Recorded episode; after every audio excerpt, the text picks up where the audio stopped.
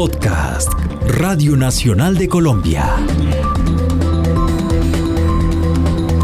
Entre líneas, una pausa para navegar entre libros, una oportunidad para escuchar autores y descubrir con ellos el universo de la literatura.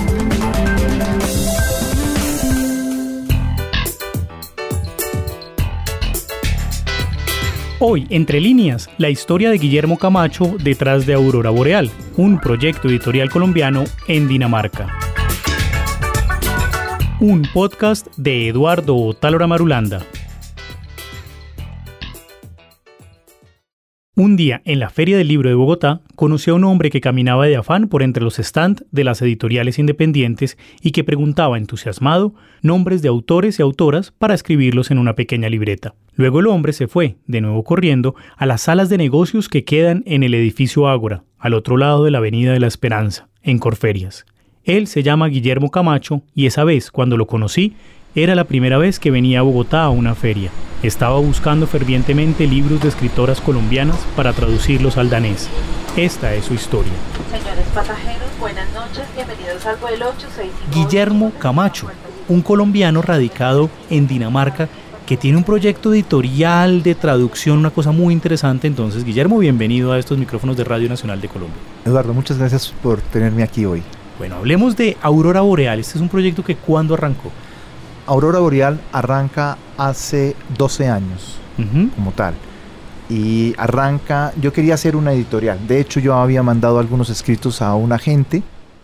Un agente literario es un representante que media entre el escritor y otras instancias del mundo del libro, como las editoriales, para encontrar el mejor contrato de edición de la obra de su representado. Sí, son los que hacen el trabajo sucio de leer engorrosos contratos y decirle al escritor, oye, firma, nos conviene. Sí, en plural, porque los agentes se quedan con el 10% de todos los negocios que se logren con la obra del autor. Un trabajo sucio, pero bien recompensado. Alguien tiene que hacerlo. Y esta gente literaria me dijo en algún minuto, son buenos pero no los voy a publicar.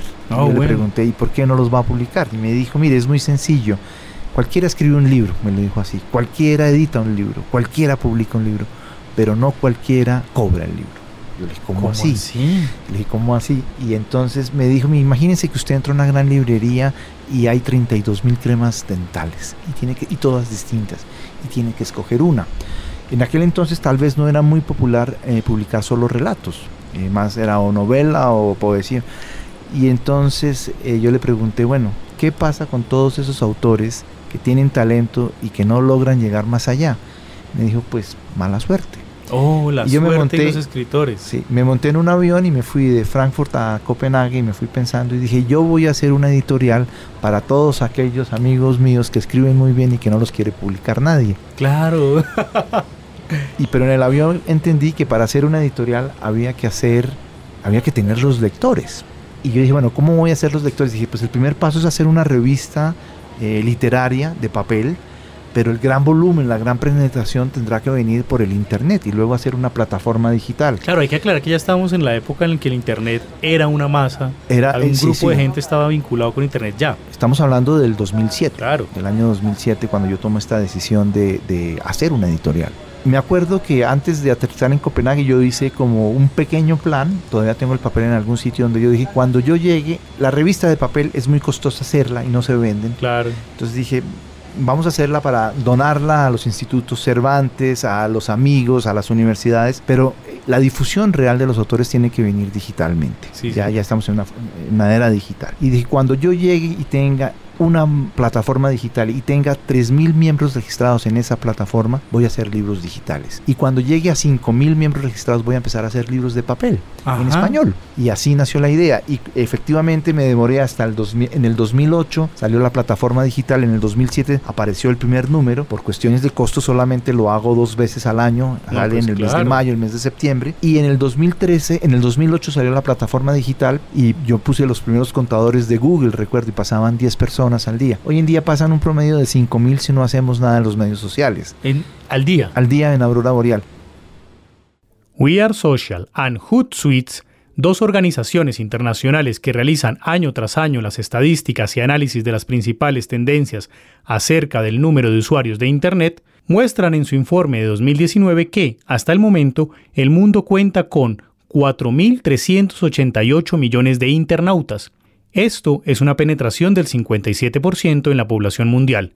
Ahora, el informe Digital In de 2018 muestra que hasta enero de ese año Colombia ya contaba con el 63% de penetración de Internet. Esto significa que un total de 31 millones de internautas colombianos accede a Internet por diferentes canales. Este estudio señala además que hay un 71% de usuarios de Internet móvil, con lo que este dispositivo es el preferido en el país. Estas cifras representan un crecimiento anual del 9% a comparación de los resultados obtenidos durante 2017. Un dato que resalta es que el 50.8% de los internautas colombianos son mujeres, mientras que un 49.2% son hombres, cuya edad media es de 30.4 años. Pero como me dicen mis colaboradores, maravilloso que tenemos 5.000 personas al día que son fieles y luego descubrimos los medios sociales y cuando lanzamos algo en los medios sociales, dependiendo de qué ponemos ahí, eso puede subir de repente 17 mil, 35 mil. Wow. sí, sí, es, es, bien interesante. Hay que decir, y esto es importante, quiero que ustedes, queridas y que los oyentes, entiendan que este es un proyecto que está ocurriendo, que tiene su centro de operaciones en Dinamarca. Sí, sí, tenemos la oficina en un barrio de Copenhague que se llama Kentofte. Y bueno, para seguir un poco cronológicamente, en el 2015 llegamos a 5.000 miembros registrados en la plataforma auroraboreal.net, que es la que está en español. Eh, yo dije, bueno, empiezo a hacer libros y empecé a hacer libros en castellano y me encontré con una nueva barrera. Yo no tengo distribución de libros en castellano en el mundo. Entonces empecé a hacer como libros a pedido, pero parece que no es muy bonito que un autor encargue un libro. sobre todo si es propio. Si es propio. A mí lo que me interesa es difundirlo. Pero en el 2016 pasó algo muy importante y es que en la política educativa danesa hubo un cambio en la orientación de los idiomas que se enseñan en el colegio. ¿Cómo así? Se, hagamos ahí una pausita importante. Se, enseñan varios idiomas de manera estatal, es decir, el Estado da esa oportunidad. Sí, sí. Dinamarca es una socialdemocracia y en esta socialdemocracia la educación es gratuita y en los colegios desde muy temprana edad se aprende inglés, digamos ya desde la primaria. Yo no conozco ahora cómo es el sistema educativo colombiano, pero luego cuando vas creciendo en la primaria puedes empezar a estudiar castellano o francés o alemán. Alemania es un gran socio comercial. Nuestro ex príncipe que acaba de morir, el marido de la reina francés, durante 50 años en Dinamarca, hizo muchísimo por el francés. Y Alemania es un gran socio comercial. Pero para poner las cosas en perspectiva, yo siempre hablo de esto porque yo soy bogotano y Dinamarca es un país que tiene tan solo 5.8 millones de habitantes. No, pues nada, la, la mitad de Bogotá si yo digo que es eh, Ciudad Bolívar, que es eh, Niza, y Ciudad Kennedy, eso es todo Dinamarca. Entonces ellos hicieron una transformación educativa donde dijeron que el castellano ya no se iba a enseñar en la escuela primaria y eso tiene una implicación porque los alumnos que llegan al bachillerato y empiezan a estudiar solamente uno o dos años la lengua, muy probablemente no van a llegar a la universidad a estudiar filología. Y la implicación de no estudiar castellano o filología en español significa que muy probablemente no van a leer en lengua original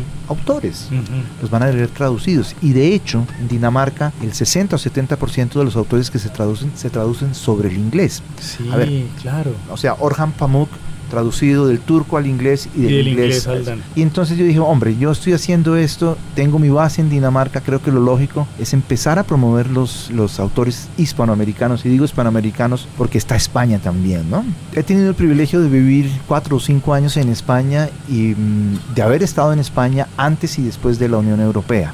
Yo diría que España es un país que mm, gracias a la Unión Europea también se integró, se integró a, a la Unión Europea, pero en Europa somos muchas culturas. Claro. Cada país tiene una lengua, tiene una forma de ser que, que han que, hay una convergencia, pero hay una identidad eh, por países muy grande. Y de, de hecho, uno ve en términos políticos un nacionalismo que crece en muchas naciones.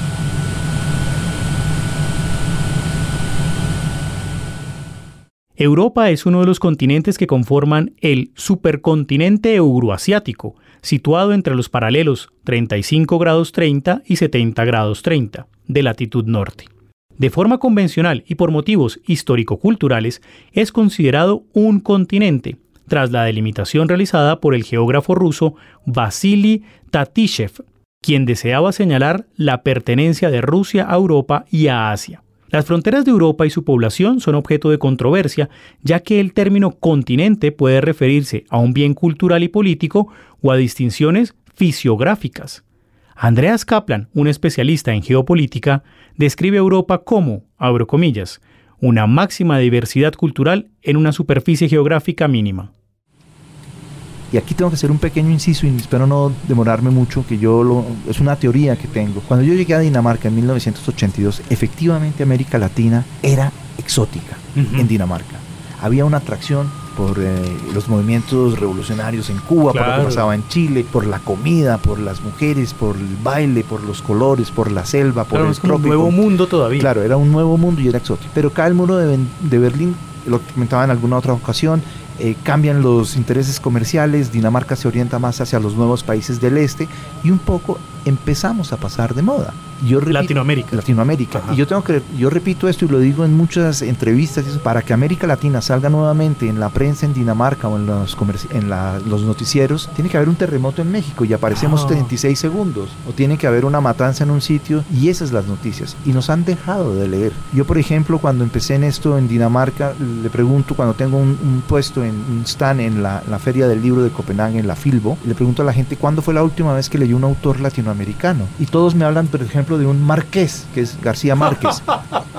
un marqués colombiano. Márquez, sí, que es García Márquez. O me hablan, por ejemplo, los que más recientemente han leído, hablan de un Bolaño. Pero Bolaño que fue 2003, 2004, sí, 2005. No, pues, pues está reeditado y resucitado un poco literalmente. Y luego hay todavía, por supuesto, hay un culto al boom y a las grandes novelas del boom. Pero 100 años de soledad fue escrito hace 53 años, 52 años, yo no sé. Cortázar y su rayuela. Además, la literatura que en, Latinoamérica ya también ha sido un poco olvidada, dejada de lado, transformada. ¿Me entiendes? Como los autores ya están escribiendo muchos de otros lugares muy diferentes. Claro, entonces ahí empezó un raciocinio. A ver, muchos de los clásicos están traducidos, pero hay otra cosa que a mí me ha impactado durante toda mi vida y es que nuestros grandes monstruos de la literatura eclipsaron a una generación de escritores, no solamente en Colombia, sino a nivel continental. Pero estos continentes son riquísimos y tienen los autores, hay unos autores contemporáneos maravillosos que tienen que poder ser universales, que tienen que poder ser leídos, que tienen que poder ser traducidos para poder ser leídos. Y ahí dije yo, ahí está mi,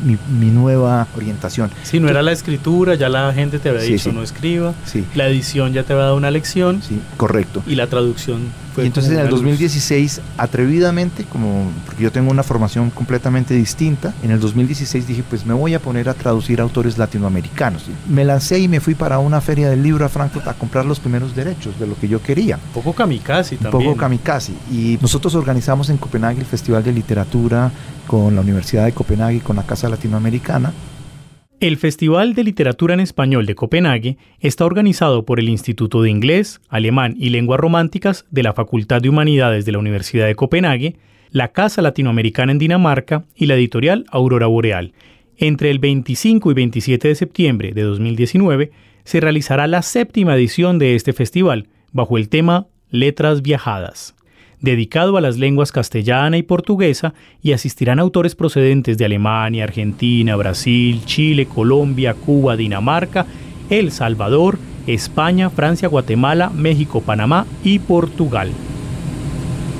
Claro, ahí yo ya tenía una cierta idea de autores que estábamos trayendo y mm, un autor peruano, eh, Gunther Silva, con una primera novela, tenía algunos libros de cuentos, había lanzado su novela primera, Pasos Pesados y él regaló el libro a una serie de gente que estaba en, en este festival en el 2013 o 14 y, un, día, una mañana me sonó mi teléfono de la oficina y, me, y era un traductor, Heli Raro, y él me dijo, mire, yo leí esa novela y yo la quiero traducir. ¡Wow! Yo le dije, mire, yo lo voy a hacer honesto, no he leído la novela y yo no tengo mucho dinero. Y él me dijo, no se preocupe que yo le enseño cómo buscar los subsidios para traducir y el fomento, porque una de las grandes cosas que hay en Dinamarca y que yo he venido descubriendo y que hacen factible este, esta aventura editorial es que existen programas que apoyan a la traducción. ¡Oh, qué maravilla! Entonces he descubierto el Statenskunstfond de Dinamarca, he descubierto el Protrat en México, he descubierto el Dirac en Chile, he descubierto el Reading Colombia, que son programas maravillosos donde se hace un esfuerzo por dar dinero para traducir y poder difundir esto. Que también tiene que ver con, pues por supuesto, países del norte de Europa con cada uno una lengua. Si no traducen, nunca van a llegar los autores ni los libros. Es también una preocupación nacional. En, en, Dinamarca hay una política cultural respecto a esto grandísima, donde hay fomento para la traducción de las lenguas escandinavas o nórdicas, vamos a incluir a Finlandia aquí, al danés, pero también hay a otros idiomas. Y luego hay un programa específico que apoya de otros idiomas al danés. Y ahí es donde yo entro. Ahora, no financian toda la obra, nos ayudan con algo de dinero, pero el riesgo de recuperar lo que se invierte para poder sacar un libro, porque un libro no es solamente traducirlo, hay que corregirlo, el libro hay que editarlo, el libro hay que son horas y horas de personas involucradas. Hay que hacerle una buena carátula, hay que traer un profesional del diseño y luego hay que ir a venderlo, como me decía aquella gente, y luego hay que cobrarlo. Y luego viene la realidad donde cada vez somos más digitales, audiolibros o que la gente tiene menos tiempo, lee menos, qué sé yo.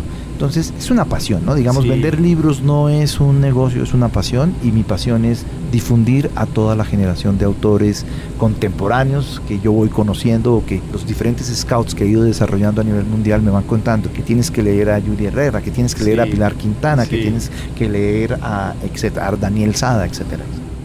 Los scouts literarios cobran hoy en día un papel fundamental para la literatura. Estamos viviendo, no nos engañemos, tiempos duros para el sector editorial porque hay que vender, y cuanto más mejor. De ahí que los editores apuesten por trabajar codo a codo con los scouts. Atrás quedó la bella época de los pelotazos o las casualidades.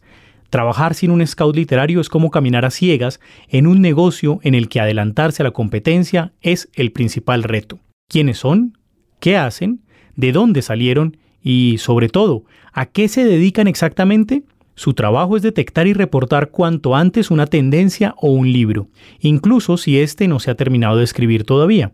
No trabajan para varios grupos, tampoco cobran porcentajes ni representan a un autor, o lisquean en un territorio específico. Por ejemplo, un scout literario puede trabajar desde España para el mercado italiano o también en el Reino Unido para una editorial alemana interesada en escritores ingleses. Su terreno, como el de los abuesos, está muy bien delimitado. Hablemos de este, de estos pasos que has dado con los autores colombianos, este, este ir recogiendo voces, derechos. Mira, es bien curioso. Entonces eh, hicimos la primera traducción de Gunther Silva, del peruano, y mm, dije, me voy a lanzar con Colombia, yo soy colombiano, vamos a empezar. Y por, por una historia que no viene acaso, tuve que ir a la casa de mi hermano en Alemania y él había salido, algo se le había roto un tubo o algo, yo tuve que ir a arreglarlo y me tuve que quedar una noche y había un libro que era Tríptico de la Infamia de, Pablo, Montoya. Y entonces era en octubre o noviembre, hacía frío, se arregló el tubo, yo al día siguiente me devolvía y leí el Tríptico de la Infamia. Ahí, ahí lo esperando. Y empecé a las 7 de la noche y a las 5 de la mañana seguía leyendo y a las, eh, no sé, a la, dormí un rato, me levanté, me fui a un restaurante a almorzar como a las 12 y me llevé el libro y yo he publicado a Pablo Montoya en la revista durante años. Yo tenía su teléfono por WhatsApp y le llamé y le dije, Pablo, yo quiero comprar esta novela a traducirla al danés, pero atrevidamente. Y él me dijo, mire, eh, yo acabo de ganar hace poco el el Rómulo Gallegos estoy en Chile, estoy recibiendo el José Donoso, tiene que ya contactarse con tal, persona en México. Yo contacté a esta persona, lo llevé a una traductora, y pero nunca se hizo. La traductora no podía, era, la novela es muy costosa, era muy costosa y no lo hice. Y entonces yo no sabía cómo decirle a Pablo Montoya que no iba a ser el crítico de la infamia en ese momento. Y hablé con, vine a Colombia por alguna razón, fui a donde Lucía Donadío en Sílaba, en Medellín, y le dije, mire, tengo un problema porque no sé cómo decirle a, a Pablo Montoya esto. Y ella me dijo, pero pero no, él es muy tranquilo. Y yo, ¿por qué no traduce Lejos de Roma, que es más corta? Y no sé qué. Yo le dije, ah, pues yo lo había leído hace un mes maravilloso y además era el año de Ovidio. Claro. Y entonces vino eh, Lejos de Roma, que es una novela que, que, es muy interesante también. Después vino de Colombia Sergio Leñelé, que es un poeta colombiano que vive en Madrid y que tiene una poesía bastante eh, diferente, diría yo. Me, me, me atrae y me llama la atención porque él retrata o él cambia la concepción de la poesía actual. Y yo le había leído un libro en Madrid hace unos años que se llamaba Cuentos y Nadas, que era todo el tratamiento de los cuentos infantiles reescritos, las fábulas infantiles reescritas para adultos. Oh. Cuentos y Nadas. Entonces Pulgarcito, Caperucita Roja, el Lobo sin...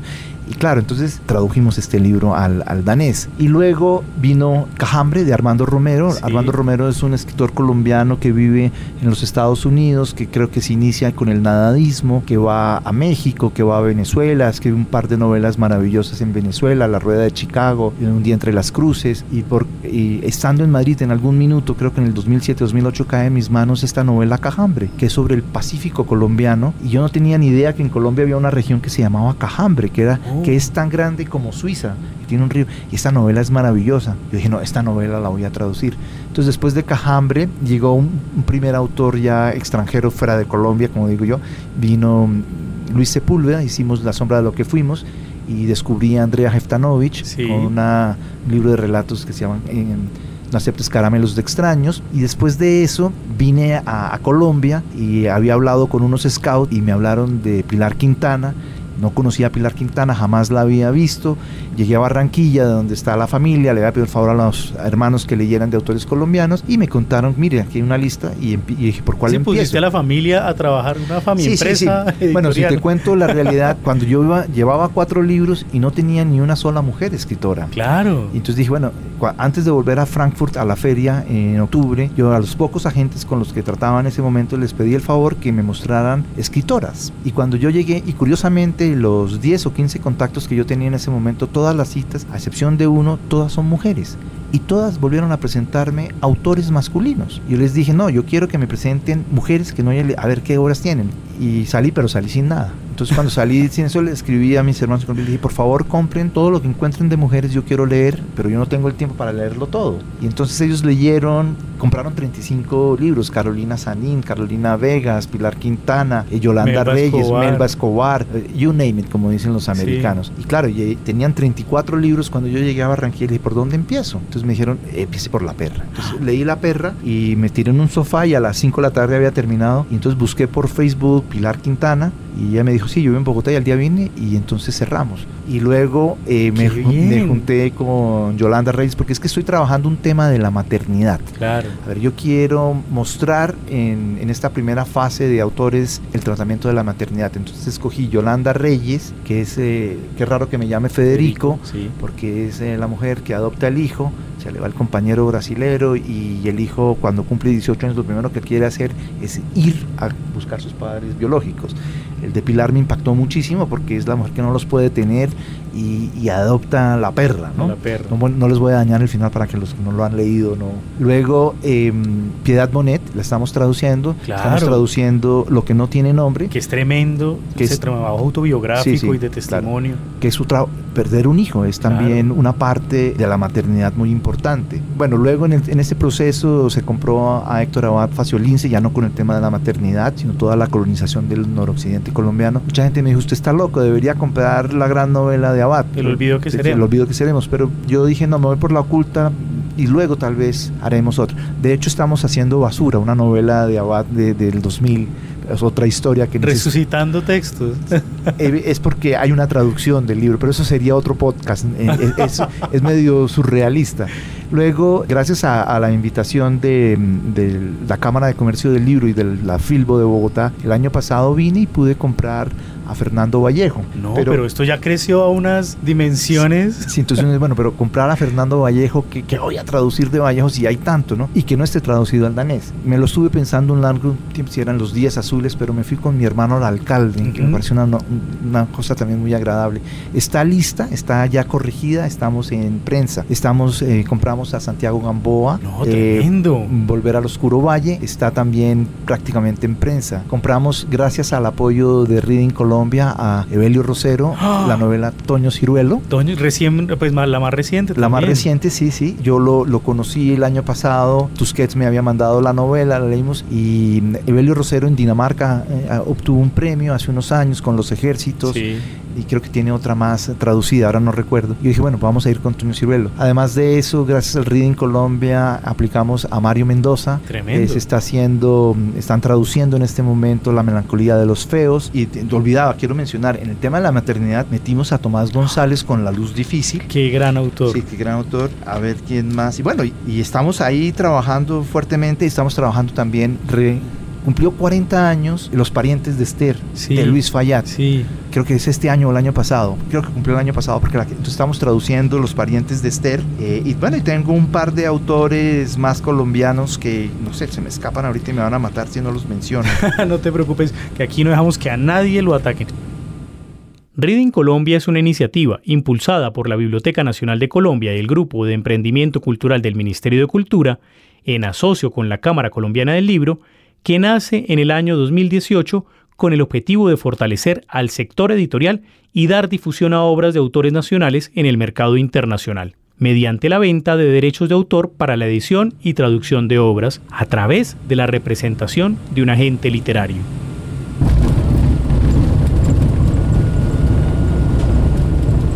Hablemos un poquito de esa recepción que tienen los autores en el, en el mercado, porque lo dijiste muy bien. Una cosa es escribir el libro, otra cosa es buscar cómo eh, armar el libro, otra cosa es editar el libro, pero sobre todo, ¿a quién le estás vendiendo los libros en Dinamarca? ¿Cómo está funcionando ahí el asunto? Bueno, ahí viene la realidad. Sí. Ahí viene la parte difícil de- del negocio, como dirían otros. Yo cuando llegué a Dinamarca, una de las cosas que más me llamaba la atención es que en las casas no había biblioteca. O sea, yo llegaba y no, había, no veía libros. Y me pasé unos días en entender que existen unas maravillosas bibliotecas públicas y que existe la confianza de ir y sacar un libro y de devolverlo. Y que la gente lee, tenemos unos meses de oscuridad y se lee muchísimo. Y en este proceso, la otra cosa que hay que decir, en un país pequeño, Dinamarca tiene unos cuatro o cinco periódicos grandes, pero en realidad pertenecen a dos grupos. Y esos grupos también tienen sus propias editoriales. Y sin una reseña de un gran periódico, generar el tráfico del lector a la librería a comprar el libro es muy difícil. En este momento nosotros todavía batallamos por obtener reseñas en los grandes periódicos, pero afortunadamente en Dinamarca cuando uno registra un libro, el, el registro del ISBN se maneja por medio de la Central de Bibliotecas Danesas, DBC, y ellos reseñan el 75% mínimo de los libros que reciben. En Dinamarca se hacen 10.000 libros al año en promedio. Un montón. De los 10.000 libros hay como unos 3.500 libros de ficción. Si un periódico reseña un libro a la semana y hay 6 periódicos, son 6 a la semana por 52, hay 300 reseñas al año. Si reseñan 5 veces hay 1.500 pero se producen, se hacen 3.000 libros de literatura y libros y el resto de no ficción, infantiles, etc. Entonces es un reto. Y gracias a, el- a las reseñas de la central de bibliotecas, las bibliotecas compran los libros. Ajá. Pero Dinamarca tiene 394 eh, librerías y tiene 92 bibliotecas que llaman Hovedbiblioteca, bibliotecas centrales. Y cada, en un barrio hay una biblioteca central y puede ser que Teusaquillo está la principal y el Santa Fe le pertenece al Teusaquillo y ahí hay otra biblioteca. En total tenemos 300, 400. Y ellos nos hacen pedidos de repente de 150 libros, de 200 libros Muy bien. hacen un reporte de una página, una mm, reseña, y al final hay una frasecita muy chiquita que dice para el bibliotecario. Entonces dice, este libro lo deben estudiar en el bachillerato, pero compre con moderación. Y eso es un latigazo porque entonces Claro. vendemos 50 libros. O este libro lo tienen que tener todas las bibliotecas y en el mejor de los casos vendemos 300. Y ahí viene Cristo a padecer, porque entonces tenemos que ir a ferias, a, como decir, la feria de Bogotá, la Filbo, eh, vamos al Bowforum que, se- que está en Copenhague, pero si en la Filbo viene medio millón de personas, leía el otro día, en la Bowforum llegan apenas 8 mil personas. Y entonces ahí vendemos un poquito y luego estamos aprendiendo a hacer todo un circuito de ir a las diferentes eh, pequeñas ferias. Entiendo que ahora en Colombia, en el Parque de la 93, había varias. varias ferias. Pues algo de ese estilo. Entonces en una feria puede ser que se venden 10 libros, puede ser que en otra feria se venden 3 libros. Y desde el año pasado venimos con el equipo descubriendo y trabajando que esas bibliotecas públicas tienen muchos clubs de lectura. Entonces estamos entrando, a- a- a- nos dejan ir, nos dejan presentar un libro y a veces nos compran para el club 8 libros, 7 libros. Entonces es una labor lenta. Roma no se construyó en un día. Y yo espero todavía tener vigor y fuerzas para algunos años seguir empujando eso. Entonces la parte de ventas es la parte compleja. Guillermo, muchas gracias por esta entrevista, por este acompañamiento. Eduardo, muchas gracias a ti por haberme invitado y por dejarme contar de esta locura que es Aurora Boreal. Así terminamos esta conversación con Guillermo Camacho, recorriendo los caminos de su aurora boreal y su pasión por los libros.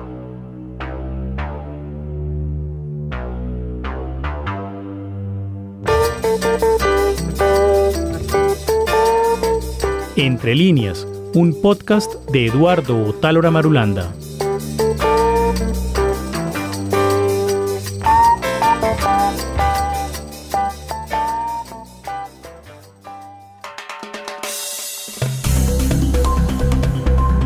Acabas de escuchar Entre líneas, un podcast de Radio Nacional de Colombia.